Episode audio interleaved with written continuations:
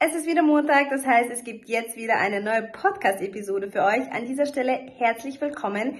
Ich habe euch ja letzte Woche erzählt, dass wir unseren Galenicus Pump und unseren Maximus Butterkeks gerestockt haben. Wollte euch aber noch kurz einen Reminder da lassen, dass unser Somnier in Limette Holunderblüte auch wieder verfügbar ist. Beim Somnier ist es eigentlich ganz cool, wenn ihr unter dem Produkt auf Shaker hinzufügen klickt dann spart ihr euch auch noch einen Euro auf unseren Shaker. Und wenn wir ehrlich sind, Shaker kann man nie genug haben. Man verliert sie auch hin und wieder mal, zumindest geht's mir so. Deswegen ist es ganz cool, wenn man sich da ein bisschen was sparen kann.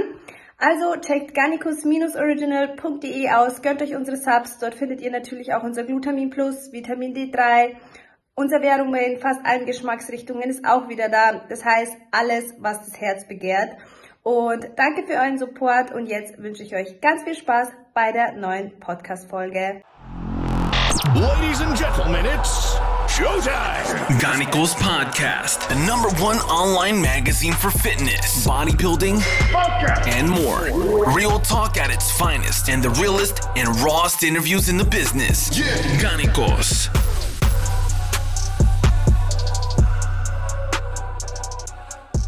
Einen wunderschönen guten Tag, meine Lieben. Ich begrüße euch zu einer neuen Episode des Garnicus Podcasts. Heute zu Gast ist kein geringerer als Dennis Wolf und da braucht es eigentlich keine weitere Vorstellung. Wir haben hier einen Arnold Classics-Sieger, mehrfachen Olympiateilnehmer, Weltmeister. Sollte für sich sprechen. Dennis, erstmal vielen Dank für deine Zeit und herzlich willkommen im Garnicus Podcast. Ja, hallo und herzlichen Dank, dass ich dabei sein kann und äh, viele Grüße an die Zuschauer und Zuhörer. Ja, ich freue mich, dass du heute da bist, dich als Gast haben zu dürfen. Und dementsprechend hoffe ich, dass wir eine schöne und eine zeiteffiziente Folge machen können, weil du bist im Stress, Wettkampf steht vor der Tür. So wie ich es verstanden habe, gab es bei dir in den letzten Wochen viele Ortswechsel, weil unter anderem ja die Dennis Wolf Classic vor der Tür steht. Darauf kommen wir später noch detaillierter zu sprechen. Kannst du aber mal bitte ausführen, wie dein Reiseplan die letzten zwei bis drei Wochen aussah? Na gut, ich war ja schon mal äh, im April hier in Deutschland hatte einige äh, private Sachen zu tun und ähm, war auch die FIBO. Hab äh, natürlich sehr, mich sehr gefreut, so viele Fans trotz ähm, ja ähm, kleineren sozusagen Veranstaltungen, was die FIBO betrifft, zu treffen. Äh, es war schon angenehm, wieder die Massen zu sehen. Waren halt keine Riesenmassen wie früher, aber war schon doch äh, schön, ja. ja. Also ich habe dann, wie gesagt, mich hier drei Wochen aufgehalten. FIBO, dann Jum 80, ähm, Kratkorn war auch äh, am gleichen Wochenende. Ja, also habe dann mich fast zweiteilen müssen, aber habe dann mhm. natürlich alles noch geschafft. Ja, jetzt bin ich seit Montag hier in Deutschland und äh, jetzt gehen die ganzen restlichen Vorbereitungen los für die Dennis Hof Classic jetzt am Wochenende. Und ja, es ist, äh, der Terminkalender ist voll, äh, der Tag, Tagesablauf ähm, ja, geht ruckzuck und man, man fragt sich, wo die Zeit dann bleibt. Ja, das mhm. ist immer das Problem, so die letzten Tage. mhm. Hast du mittlerweile irgendwelche Routinen oder Geheimtipps gegen Jetlag oder wie handhabst du das, wenn du solchen Zeitverschiebungen ausgesetzt bist die ganze Zeit? Normalerweise Training hilft. Ähm, und äh, wie gesagt, wenn man landet, nicht direkt irgendwo schlafen gehen oder sagen, okay, ich bin jetzt platt, muss jetzt direkt den Schlaf nachholen. Viel trinken, viel mhm. Bewegung und äh, wenn man zum Beispiel jetzt in Deutschland irgendwie mittags landet, dann sollte man bis abends aushalten und dann ganz normal ins Bett gehen, ja, morgens normal aufstehen und dann eventuell wieder etwas bewegen, ja, ob das jetzt eine ähm, leichte Cardio-Session ist oder einfach nur spazieren gehen, äh, das hilft auf jeden Fall. Ja. Und viel mhm. trinken, also Vitamine, viel trinken, Mineralstoffe, das ist äh, das Auto. Mhm. Würdest du sagen, du fühlst dich mittlerweile in den USA heimisch? Fühlst du dich in Las Vegas zu Hause? Ist das deine Heimat inzwischen? Gut, äh, das ist ja das Wort Heimat. Ähm, kann man kann man ähm, auf viele Arten äh, verstehen oder oder fühlen. Äh, Heimat ist dann der Ort, äh, wo man sich äh, sein Leben aufbauen kann. Also das ist meine Meinung und äh, glücklich ist. Ja, aber irgendwo äh, widerspricht sich das alles, weil mit der Heimat verbindet man den Ort, wo man geboren ist, äh, wo man wahrscheinlich äh, die längste Zeit gelebt hat oder wo man sich heimisch fühlt, wie du es schon äh, erwähnt hast. Ähm, da ist natürlich auch, äh, ich bin ja aus der Sowjetunion und äh, bin dann mit 12, 13 Jahren nach Deutschland gekommen und dann, ja, mein ganzes Leben hat sich hier abgespielt.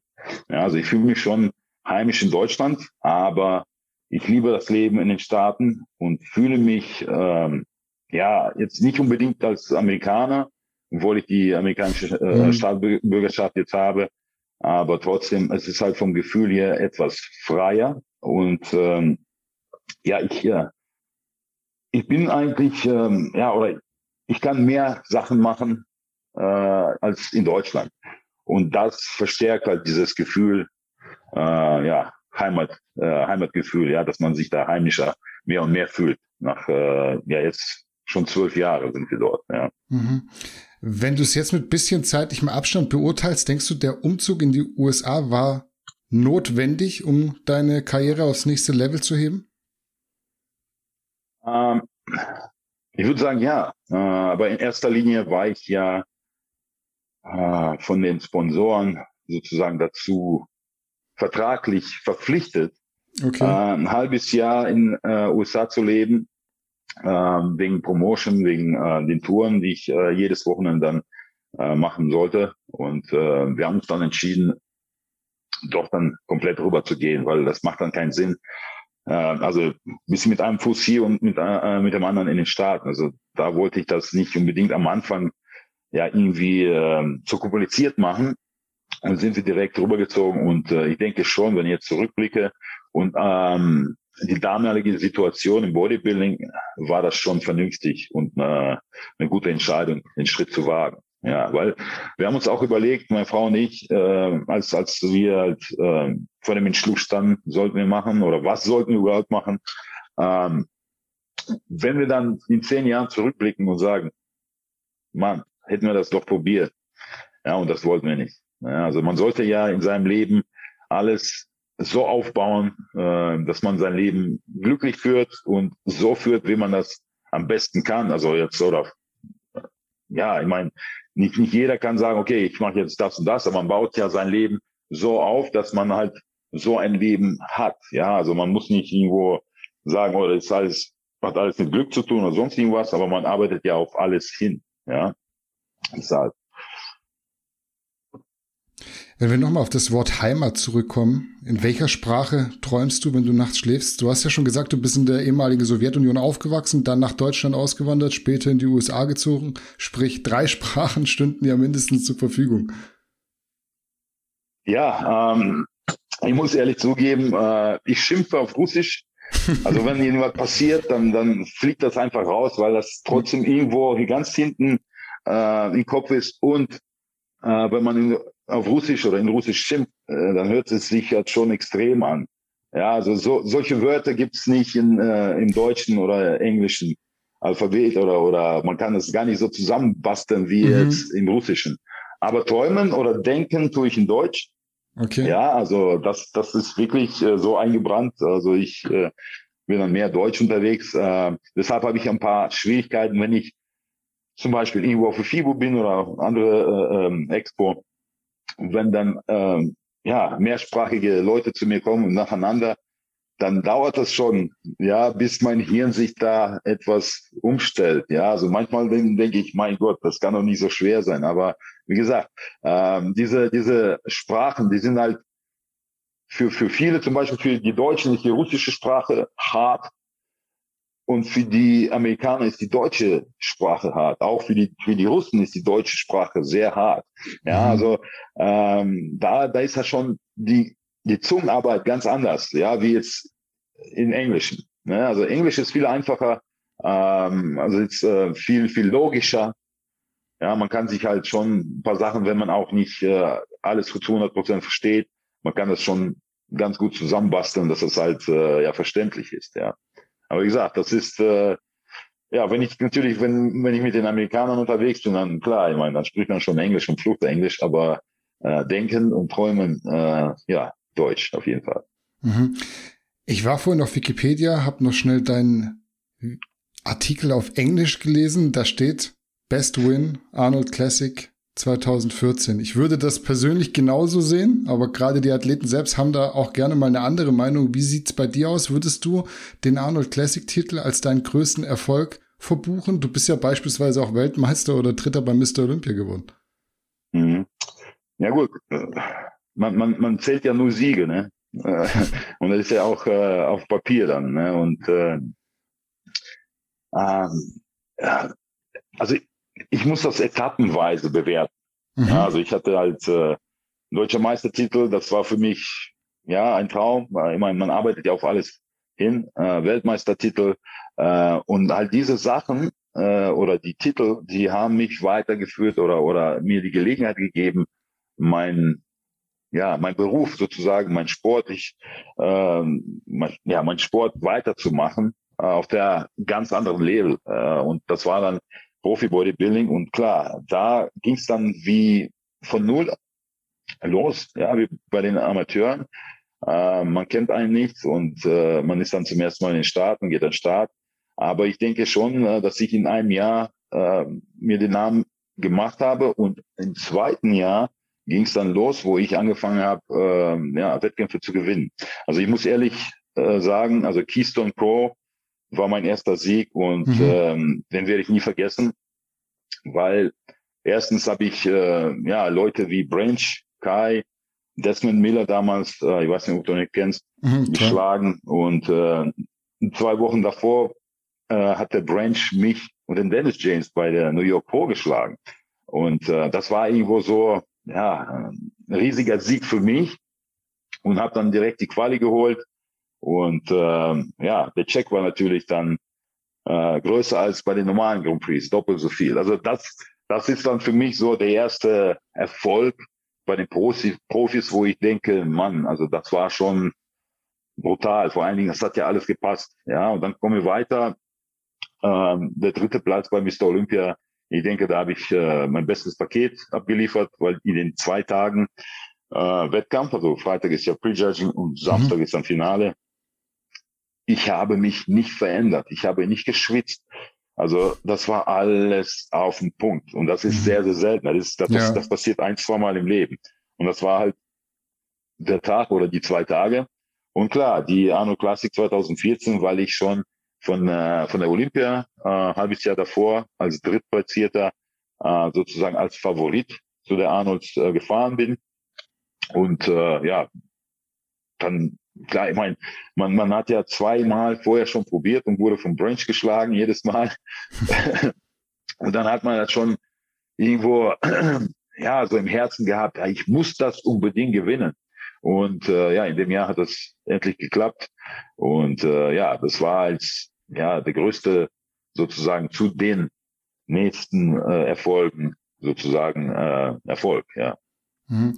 Wie hat sich das damals angefühlt, als du in Ohio gegen Sean Rowan, ich glaube Cedric McMillan, Branch Rowan, die waren auch dabei, die Arnold Classic gewonnen hast? Ist das so ein Moment, der sich für immer ins Gedächtnis brennt oder hakt man sowas aufgrund der Turbulenz des Sports dann auch schnell wieder ab? Ja, um äh, also ich habe ja diese Einstellung immer weiterzumachen und ähm, ehrlich gesagt, ich habe nie die Zeit äh, genossen, wenn ich was gewonnen habe oder wenn ich gut bei der Olympia abgeschnitten habe äh, also ich habe da nicht irgendwo mich entspannen können und gesagt habe, okay, jetzt feiere ich oder ich ich ich, äh, ich habe es ja verdient und so. Äh, für mich war das immer wichtig, weiterzumachen, äh, weil ich gedacht habe, wenn ich mich jetzt etwas äh, lockerer an die Sache ranmache, geht das weg. Also ich, ich bin dann nicht mehr in diesem Fokus. Mhm. Und für mich war es wichtig, dass ich immer in diesem Fokus bleibe, also immer nach vorne.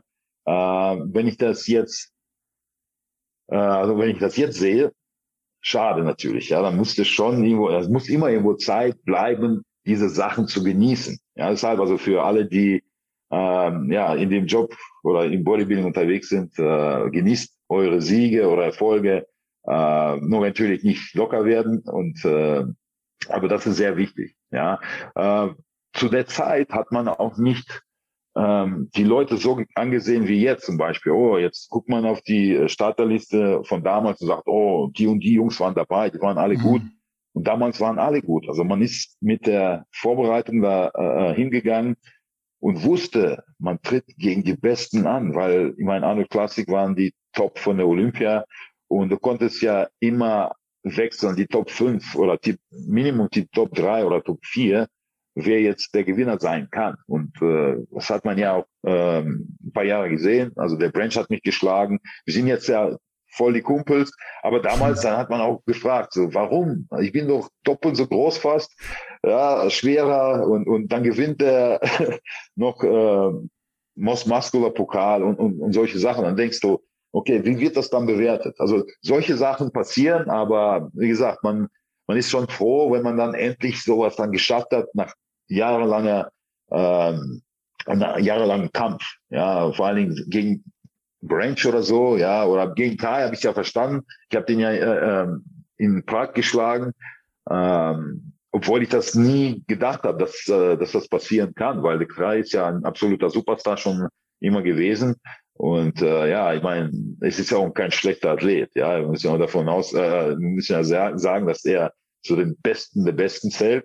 Und äh, ja, das hat man ja auch schon so eine so eine Messung bei sich im Kopf. Ja, also jetzt kann ich den schlagen oder nicht.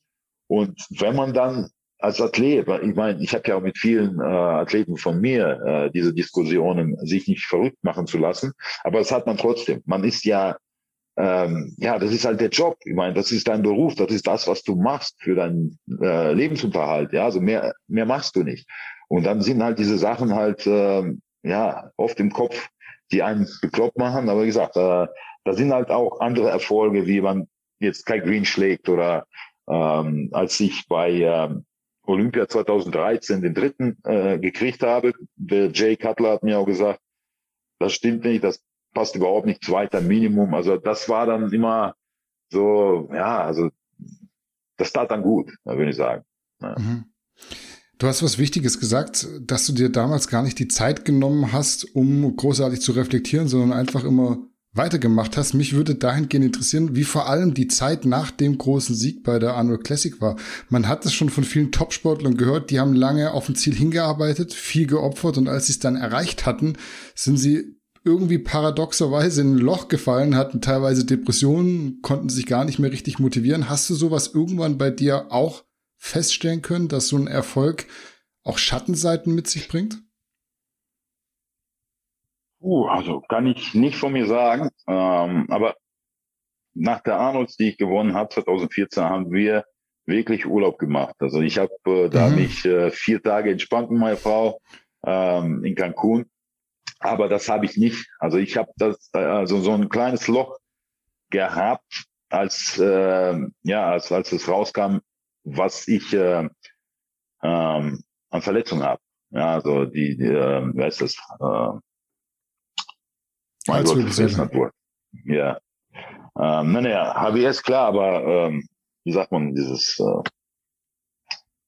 die man beim Arzt kriegt, ist egal. Also auf jeden Fall, wenn du jetzt fährst, dass, äh, dass du dann das und das hast. Also da ging es dann etwas Diagnose. los, wo ich dann gemerkt, die Diagnose, genau. Mein Gott, siehst du, komme ich nicht drauf. ja, siehst du, schon sind wir wieder multilingual. Ja, ja siehst du, genau. Ähm, und da, da gab's äh, zum ersten Mal in meinem Leben so kleines Loch, wo ich dann gesagt habe, oh, jetzt muss ich mich da aber drum kümmern, dass das nicht äh, schlimmer wird. Ähm, aber das kommt ja mit der Zeit. Also äh, meistens passiert sowas, äh, finde ich, wenn man unzufrieden ist oder keine Fortschritte macht und äh, ja, solche Sachen. Aber ich, also ich kann mir nicht vorstellen, dass da jetzt ähm, ja, wenn du jetzt zu viel gewinnst, dass du da irgendwie äh, ins Loch fällst. Also klar, gibt viele Sachen und äh, wie sagt man, äh, jeder hat ja sein Leben und äh, tickt auch auf seine Weise. Ne? Mhm. Ja, wie wichtig war deine Frau in solchen Momenten des Erfolgs und auch ganz allgemein, vielleicht um dich auch zu erden und auf dem Boden zu halten, gewisserweise? Also du wirst, glaube ich, nicht müde, Katja immer hervorzuheben als wichtige Stütze. Man sagt ja immer, hinter einem starken Mann steht auch eine starke Frau.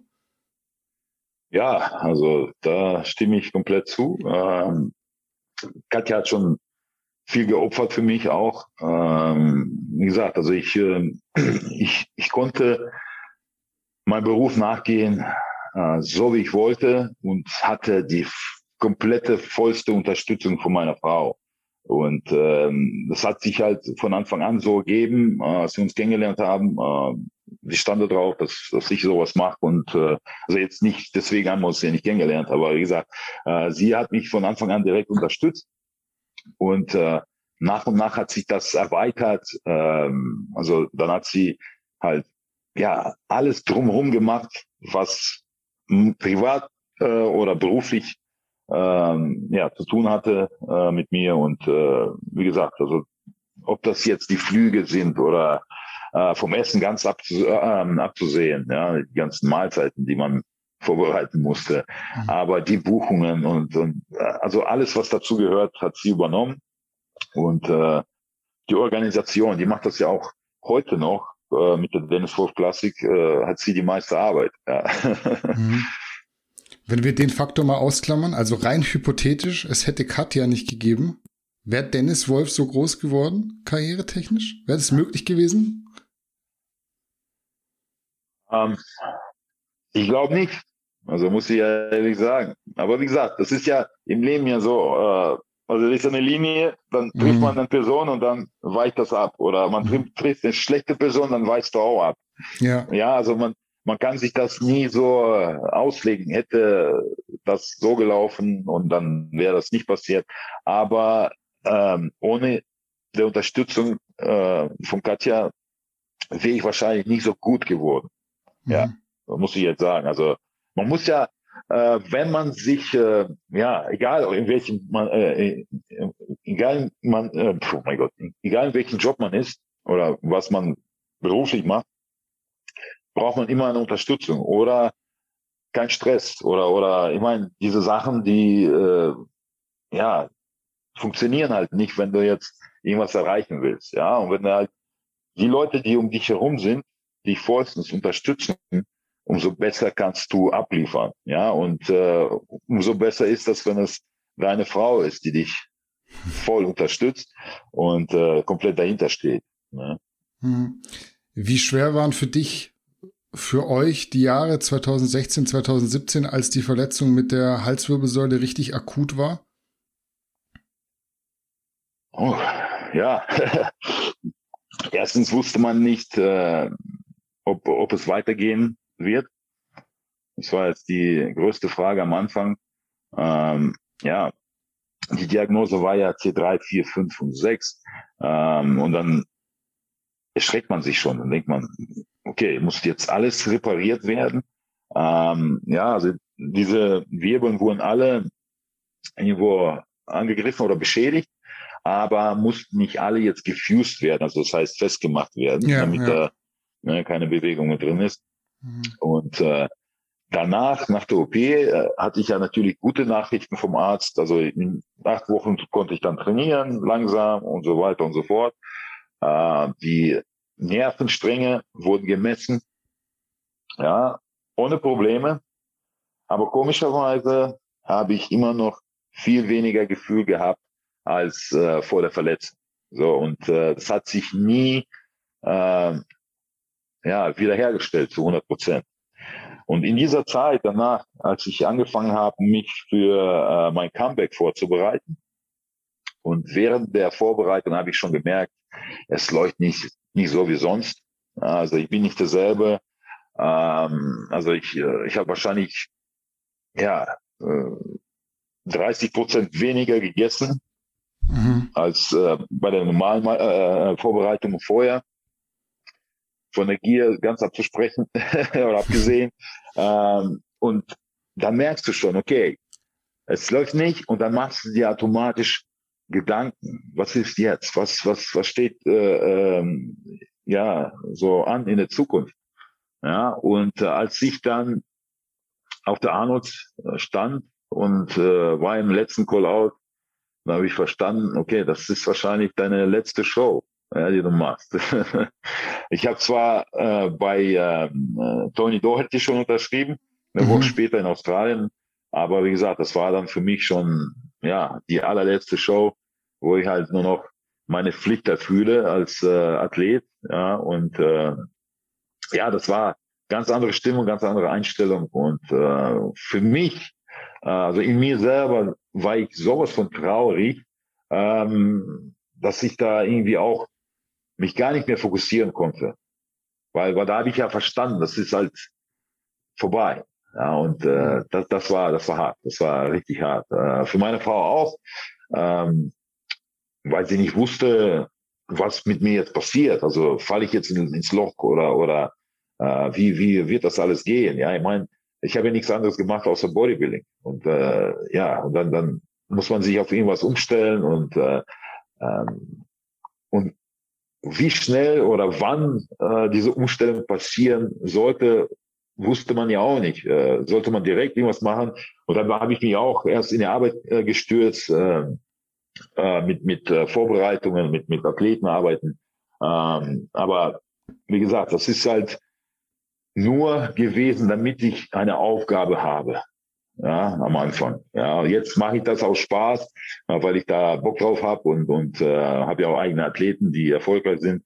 Aber damals war das mehr so, okay, ich brauche weiterhin eine Beschäftigung. Und äh, ja, wie gesagt, äh, zum Glück äh, habe ich ja nach und nach äh, ja mich entspannen können. Ich habe ja langsam auch äh, abgebaut. Ich bin leichter geworden jedes Jahr, ja, ein paar Kilo. Und äh, wenn ich jetzt zurückblicke, war das perfekt. Also ich habe ja jedes Jahr etwas an Fleisch wieder abgebaut mhm. und ich denke, das war von der von dem von, von, von der Gesundheit her gesehen besser als alles äh, andere. Ob ich jetzt dann, keine Ahnung, bis, bis jetzt, bis, äh, ich bin ja fast 44, noch die Masse gehalten hätte, ich weiß nicht, ob das gut gegangen wäre. Ja. Mhm. Aber ich bin, ich bin schon zufrieden im Moment, so wie das äh, läuft bei mir, äh, gesundheitstechnisch. Äh, also ich war nie besser drauf, muss ich mhm. jetzt sagen. Ja, das ist schön. Wann hast du denn zum ersten Mal gemerkt, dass diese Verletzung schwerwiegender sein könnte und eventuell sogar Einfluss auf deine Karriere nehmen wird? Ein Sportler, der so körperbewusst lebt, hat er ja eigentlich so ein sehr intuitives und gutes Gespür dafür. War das schon früher, also 2014, 2015 eventuell? Äh, ich äh, muss ehrlich sagen, 2015 war die Vorbereitung äh, ja nicht, nicht unbedingt perfekt. Aber ich habe es doch äh, sozusagen geschafft, ein super Paket auf die Bühne zu stellen und doch wieder den vierten Platz äh, zu belegen. Aber im Inneren hat man, wie ich schon erwähnt hast, so ein Gefühl gehabt, also irgendwas stimmt nicht, irgendwas stimmt nicht, irgendwas stimmt nicht. Mhm. Aber ich konnte nicht rausfinden, was. Also ich habe mich super gefühlt, aber ab und zu so, ah, irgendwas ist so, ich fühle mich nicht so gut oder nicht so wohl. Ähm, es hätte auch, keine Ahnung, also manchmal hat ja ähm, das Gefühl vor einer Verletzung jetzt, wenn man irgendwo zum Studio äh, fährt und seit zwei Tagen zieht schon irgendwas dann, und dann reißt man sich was ab. Also sowas nicht. Aber irgendwo im Inneren irgendwie so, ja, als ob ich irgendwie was angestellt hätte. Ja, aber habe ich ja nicht. Mhm. Ja, und äh, wie gesagt, dann äh, Anfang 2016, als ich zurückkam von der FIBO, ich habe ja eine ganz, ganz lange Tour gemacht. Ich war, glaube ich, fünf Wochen in Europa. Äh, da bin ich auf dem Weg äh, in die Staaten gewesen und habe dann natürlich meinen Kopf angelehnt und hatte hm. Höhlenschmerzen im Nacken. Und dachte ich, gut, ich habe mir was eingeklemmt. Ja, und das ging nicht weg und ging nicht weg. Dann bin ich zu meinem Masseur gegangen. Er hat mich dann, äh, ja, oder hat das so ausmassiert. Dann ging es mir wieder gut, habe kein, keine Spannung, kein Ziehen mehr gemerkt. Und dann ging es los, glaube ich, so einen Monat oder zwei Monate später, äh, ne, einen Monat später ging es los, dass ich äh, die, die äh, Langhantelrudern nicht mehr machen konnte. Ja, eine Seite äh, ging gut und die andere Seite ging hoch, also mhm. zur Seite so und hoch.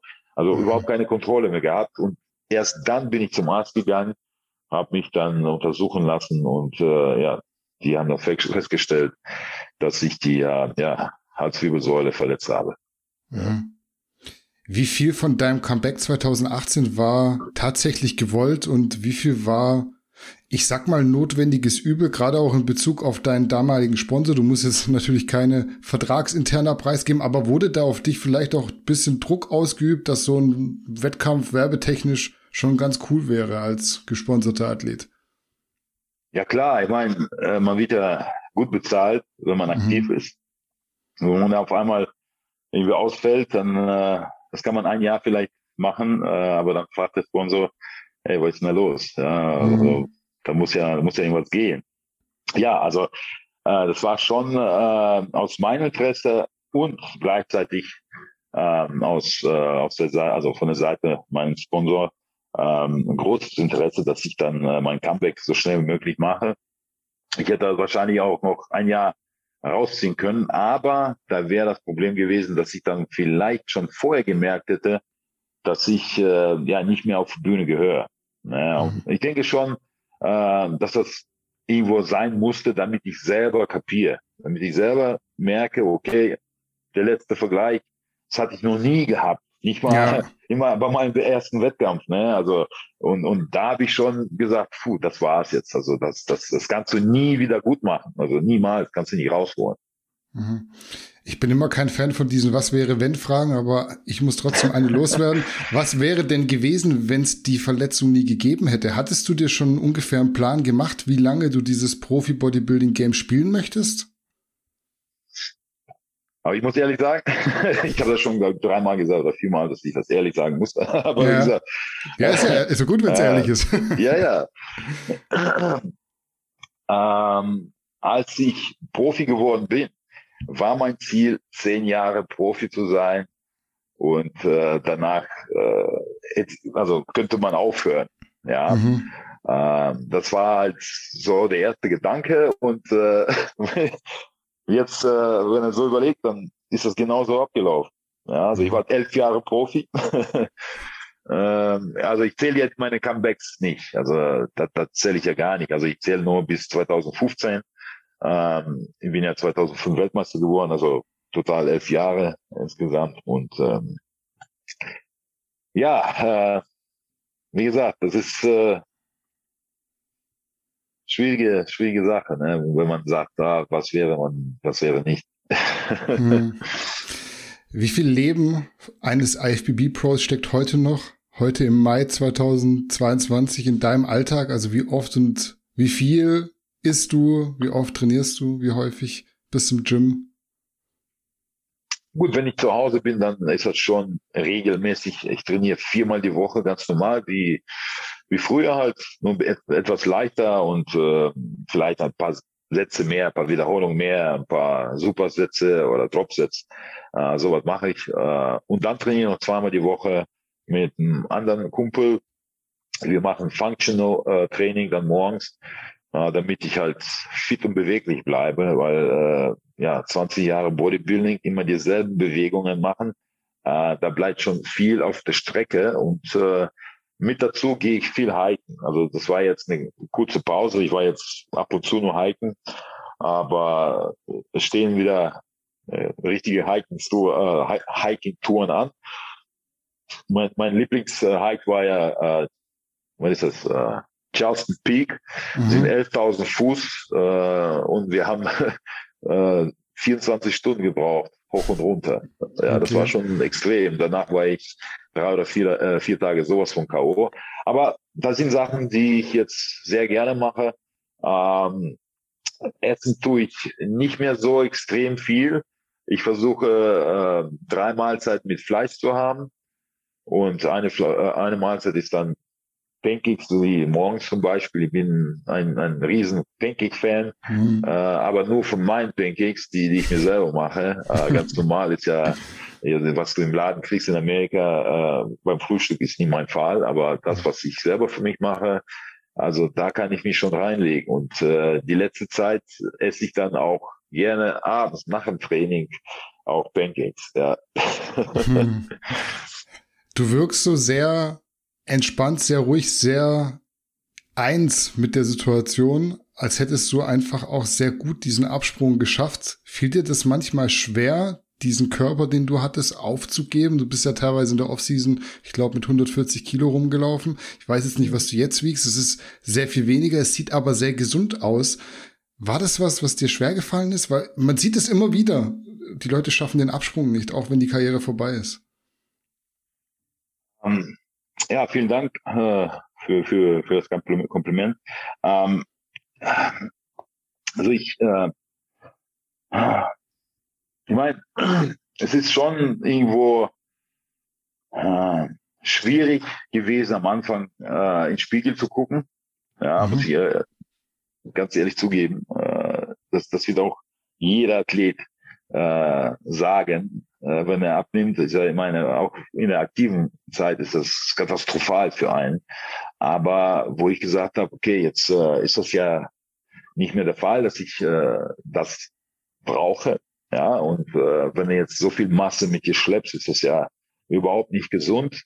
Und dementsprechend musst du das auch halten. Das heißt, wenn du nicht dementsprechend isst, kannst du das nicht halten. Und äh, äh, das eine kam zum anderen. Äh, also ich habe meine Mahlzeiten reduziert, äh, anders angefangen zu trainieren, etwas mehr Aktivitäten reingebracht in meinen in mein Leben sozusagen und dann fiel mir das viel einfacher, weil ich mir dann diese Pluspunkte gebe. jetzt, ne, also jetzt ich fühle mich besser, ich kann andere Sachen machen wie jetzt als ich 130, 140 Kilo hatte. Ich hätte mich auf keinen Fall irgendwo getraut, äh, ja, keine Ahnung, äh, zwei, zwei Meilen zu laufen oder mhm. irgendwo auf den Berg zu klettern. Ja, also diese Sachen verbinde ich dann mit, äh, mit einem neuen Abschnitt meines Lebens und äh, das motiviert mich äh, weiterhin. Also deshalb denke ich mal, dass ich dann irgendwo ja mit der Situation äh, mehr einverstanden bin und äh, ja, genieße das auch irgendwo. Ja. Mhm. Wenn wir an der Stelle noch den Switch von dir als Athleten zu dir als Promoter machen, wie schwer fällt es dir bei einem Wettkampf wie der Dennis Wolf Classic nur organisatorisch tätig zu sein und nicht mehr auf der Bühne zu stehen? Kitzelt es dann noch? Man kennt es ja beispielsweise von Fußballtrainern, die früher selbst gespielt haben und dann teilweise am Spielfeldrand noch gedanklich mitspielen und zucken und Kopfbälle machen. Hast du bestimmt auch schon mal gesehen. Ja, also wenn, wenn jetzt äh, bei der Organisation, ja, da ist ja viel, viel Stress so und dann denkt man gar nicht, oh, ich will, ich will jetzt selber auf der Bühne. Aber wenn ich jetzt ein paar Videos angucke oder wenn ich dann live irgendwo auf einer Meisterschaft sitze, also muss ich schon Bauch anspannen bei mir selber oder so, jetzt warum atmet der jetzt nicht aus? Also jetzt diese Sachen fallen dann mehr auf. Äh, oder bei meinen Athleten sage ich dann immer, hey, ausatmen, Bauch, Bauchkontrolle und, und also diese Sachen, äh, die sind immer dabei. Auch wenn ich ein Video von mir zum Beispiel poste, so ein altes Video und guck mir das vorher an, da sitze ich hier und, und halte die Luft an und also das ist schon, äh, ich glaube, das ist ganz normal. Das ist halt drin und das kriegt man nie mehr raus. Ja. Meine Frau ist da ja viel professioneller. Also mhm also äh, sie könnte auch Kampfrichter werden, also ohne, ohne, ohne Probleme. Ähm, sie kann wirklich vorhersehen, weil die halt ja über zehn Jahre das alles mitgemacht hat.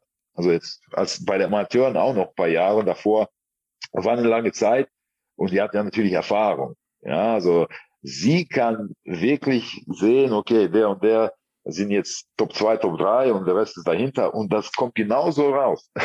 mhm. Also da bin ich hier echt fasziniert von ihr. Aber wie gesagt, ähm, sie hat mich ja die ganze Zeit verfolgt über die Jahre und äh, weiß, äh, wie gewertet wird und äh, worauf die achten, die Judges. Und äh, ja, ist schon ganz cool so. Mhm. Was waren die größten Hürden, die euch bei der Wettkampforganisation erwartet haben, die ihr vielleicht auch so gar nicht habt kommen sehen? Gut, äh, die Meisterschaft kostet mich viel Geld. Ja, das glaube ich. Weil ich, ich möchte ja, es ist ja eine regionale Show. Das mhm. heißt, die kleinste NPC-Show, die man ja sich vorstellt. Aber ich möchte sie ja größer machen als die ist. Mit ähm, ja, also egal, ob das jetzt was für die Athleten ist, für die Zuschauer. Ähm, also Technik, äh, also solche Sachen, da kümmere ich mich schon äh, gerne drum. Und äh, da sind halt extra Kosten, mit denen man halt ja am Anfang nicht plant und die kommen dann dazu, dazu, dazu und dann sind da eben halt so 10.000, die man eigentlich nicht ausgeben will oder braucht, aber ich möchte das. Ja, und deshalb, äh, äh, also da muss man echt sagen, also da geht schon viel aus der Tasche. Ne? In, in, mhm. in, die, in die Veranstaltung, also in die Organisation. Also ich glaube nicht, dass ähm, so viele sowas machen. Äh, es ist ja trotzdem immer noch Geld verdienen. Ja, ähm, mit den Meisterschaften auch. Ähm, aber wie gesagt, also ich, ähm, ich, ich, ich mache gerne viel für die Athleten und Zuschauer und äh, versuche da auch äh, gutes Team auch jedes Mal auf die Beine zu stellen, dass da alles ohne Probleme abläuft. Ja, und äh, gut, wir haben noch zwei Tage und äh, ab morgen geht's dann ja der restliche ja, Sturm mhm. mit den ganzen, ja, ich meine, muss ja alles aufbauen und äh, wir haben ja Registrierung äh, direkt vor Ort am Samstag und äh, dann geht's ja schon wieder los und äh, ja, also der Tag ist dann sehr, sehr kurz und da macht man sich mehr Gedanken, als man braucht eigentlich. Aber ich weiß ja, bei der ersten Dennis Wolf Classic habe ich die Nacht davor nicht geschlafen. Äh, ich saß hier immer noch mit, mit der Gästeliste und war am Rechnen, okay, wie viele Tickets kann ich noch? Und, und, äh, und das war trotzdem dann alles in Ordnung. Ne? Aber mhm. ich sehe das anders. Also ich, äh, ich mache mir lieber mehr Sorgen, mehr Gedanken und versuche dann äh, nicht zu vergessen, wie, ja, das wird schon laufen. Und mhm. dann läuft's nicht. Ne? Mhm. Gibt es Überlegungen aus dem NPC Regional in Zukunft auch einen richtigen Pro-Qualifier zu machen? Oh ja, oh ja, das ja. ist das ist mein Ziel. Das ist mein Ziel. Äh, ich möchte irgendwann äh, natürlich die große Show machen und äh, ja, ich meine, wenn ich schon mit der Kleinen so viel mache, dann wird die große aber auch extrem. Ja, und mhm. deshalb, also wie gesagt, also ich bin ähm, stolz und und äh, wirklich froh, darüber, dass äh, Jum 80 äh, dahinter steht und äh, ja, zum zweiten Mal schon der Hauptsponsor ist äh, mit äh, FlexFit Waldrop und FlexFit äh, Warendorf. Ja, NP hat sich auch äh, dazu entschlossen, Teilsponsor zu sein. Und äh, ja, also wie gesagt, also ich bin froh, dass ich die, diese Unterstützung habe und äh, ganz besonders von Gym 80. Mhm. Willst du in Deutschland bleiben damit oder hast du auch mal vor, eventuell so einen Wettkampf in die USA zu bringen, die Dennis Wolf Classic USA? Ähm, wir haben ja ganz andere, äh, ähm, äh, ganz anderes System in, äh, in den Staaten. Also ich müsste da, also hier habe ich ja zum Beispiel Nordrhein-Westfalen und das ist halt sozusagen, ich sage jetzt nicht meins, aber ich, ich äh, ich, veranstalte in äh, Nordrhein-Westfalen äh, meine Wettkämpfe. Ich kann auch mhm. zwei machen, drei, also das ist dann egal. Aber zum Beispiel in den Staaten ist ja alles auf äh, Staaten aufgeteilt, also auch Bundesländer wie hier. Es ist schwierig, was in Las Vegas zu bekommen. Mhm. Ähm, ich hatte mal vor Jahren nach, äh, nachgefragt und äh, mir wurde ein, äh, ein Wettkampf gegeben äh, in ich glaube Oklahoma oder sowas. Ähm, aber ich habe ich hab damit nichts zu tun. Also wie soll ja. ich das promoten? Und, und also es muss ja irgendwo einen Sinn machen. Ja, also ich mache das ja hier. Ich hätte auch in München machen können, oder ich meine mhm. nicht in München, weil der äh, Bernie Schuber da ist. Aber egal wo, aber ich wollte das schon da machen, in dem Ort, woher ich komme. Ja, also mhm. das, äh, das lag mir schon am Herzen. Ja. Mhm. Und wie gesagt, also mit, mit USA ist es sehr schwierig, ähm, aber ja, ist, ist, äh, war mal im Gespräch. Äh, Im Moment ist das kein Thema, weil ich äh, mehr mich auf äh, ja, Pro-Qualifier dann konzentrieren möchte hier in Deutschland. Ähm, klar, es hat ja auch viel mit Kosten zu tun, jedes Mal hier hinreisen. Äh, das ist ja extra Geld, was du ausgibst, aber ich möchte schon in Deutschland weiterhin äh, ja, äh, diese Wettkämpfe veranstalten ähm, weil wir ja schon vorher das besprochen haben, äh, ist das schon eine Heimat, ne? Ist das schon mhm. äh, irgendwo. Wie gesagt, ich, ich bin hier zur Schule gegangen, habe ne, meine Lehre hier gemacht, bin Bodybuilder geworden in Deutschland. Ja, mhm. also das äh, muss man halt äh, so hervorrufen. Äh, ich habe das ja alles hier gemacht, bis ich dann sozusagen in die andere Liga gewechselt habe und äh, nach paar Jahren dann umgezogen bin. Aber sonst äh, ja, wie gesagt, äh, man, man, man baut sich ja das Leben auf, wo, wo es am besten äh, man es sich vorstellen kann oder wo man äh, die Zukunft sieht. Ne? Mhm. Deshalb. Ja, und äh, was ich erwähnen will, heutzutage ist es nicht mehr nötig, in die USA zu ziehen, äh, um irgendwo Erfolg zu haben. Das sieht man ja beim äh, US Galicinski. Mhm, ja. äh, und äh, wenn man jetzt die, die ganzen YouTuber oder äh, Influencer sieht, die leben in Dubai, also die haben mit den Staaten nichts zu tun und äh, verdienen einen Haufen Geld. Also mit Bodybuilding genauso mit Influencern heutzutage ist das egal, wo du bist. Ja. Mhm. Früher war es anders. Ja, wie viele Athleten hast du jetzt als Coach für deinen eigenen Wettkampf vorbereitet? Ich habe drei. Okay. Genau. Ja, ich hatte noch den Henrik mhm. ähm, Pfeiffer, der den ersten äh, Wettkampf gewonnen hat, also in 2019. Der, der wollte eigentlich starten, aber hat äh, leider abbrechen müssen. Aber drei Mann habe ich am Start und ja, bin gespannt. Mhm. Tust du dich leichter mit deinem Wissen und deine Philosophie weiterzugeben oder merkst du schon auch, dass sich manche Dinge vielleicht doch einfach an der Mentalität verändert haben im Vergleich jetzt zu deinen Anfangszeiten? Ja, gut, ich meine, ich, ich habe ja verschiedene äh, Persönlichkeiten. Äh, die einen, die sind äh, ganz strikt, die anderen sind etwas lockerer. Ähm, aber ich meine, wir haben ja gegenseitigen Respekt. Sonst würde man ja nicht zusammenarbeiten. Ja, wie jetzt äh, Alexander Westermeier, er ist jetzt in Pittsburgh. Mhm. Äh, er wird ja äh, auf, äh, bei Pittsburgh Pro teilnehmen am Freitag, also mhm. übermorgen schon. Und der sieht brutal aus. Äh, er ist zum Beispiel so strikt und, und äh, wirklich äh, macht schon fast zu viel. Ja, also ich sehe es immer bei ihm in der Story, er macht quasi äh, jeden Tag das gleiche Essen vorbereiten. Das ist schon super, ja, super er, er ist aber, deshalb ist er auch so gut, ja, dass er das alles so durchzieht. Aber wie gesagt, das, ähm, also finde ich ja gar nicht schlecht, aber ab und zu muss man halt sagen, zum Beispiel, ja, etwas lockerer, alles ist in mhm. Ordnung, nur kein Stress, äh, weil er sieht ja wirklich gut aus. Also das Gewicht stimmt und äh, ich bin echt gespannt, ob die Amis äh, den bemerken. Ja, also mhm. das ist ja immer so ein Pflaster da, ne? Man weiß mhm. es nicht. Und vor allen Dingen Pitbull Pro, es ist halt die Show vom äh, Gymanian. Ne? Mhm, also die, die auch. Wichtigste, ja. Die wichtigste Show deshalb. Ne?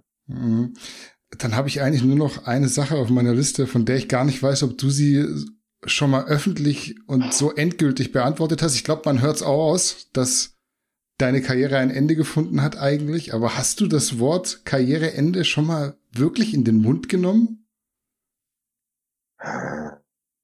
kann mich gar nicht erinnern. Habe ich, hab ich äh, irgendwo erwähnt, dass ich aufhöre? Oder ich glaube fast nicht. Also ich denke, es ist so Common Sense am Ende und man hört es ja auch raus. Ja, ja. Und du bist da sehr vernünftig und sagst auch so, ey, ganz ehrlich, es hat halt keinen Sinn mehr gemacht, ist auch gut so. Aber ich glaube, das geht einem so einfach auch, weil man ein bisschen traurig ist, so schwer über die Lippen, oder? Ja, ja, ja. Aber wie gesagt, ich meine, ich, ich denke, man muss nicht unbedingt erwähnen, dass man jetzt äh, ja mit der Karriere aufhört und irgendwann nach zwei Jahren Comeback macht, so wie das so viele jetzt gemacht haben.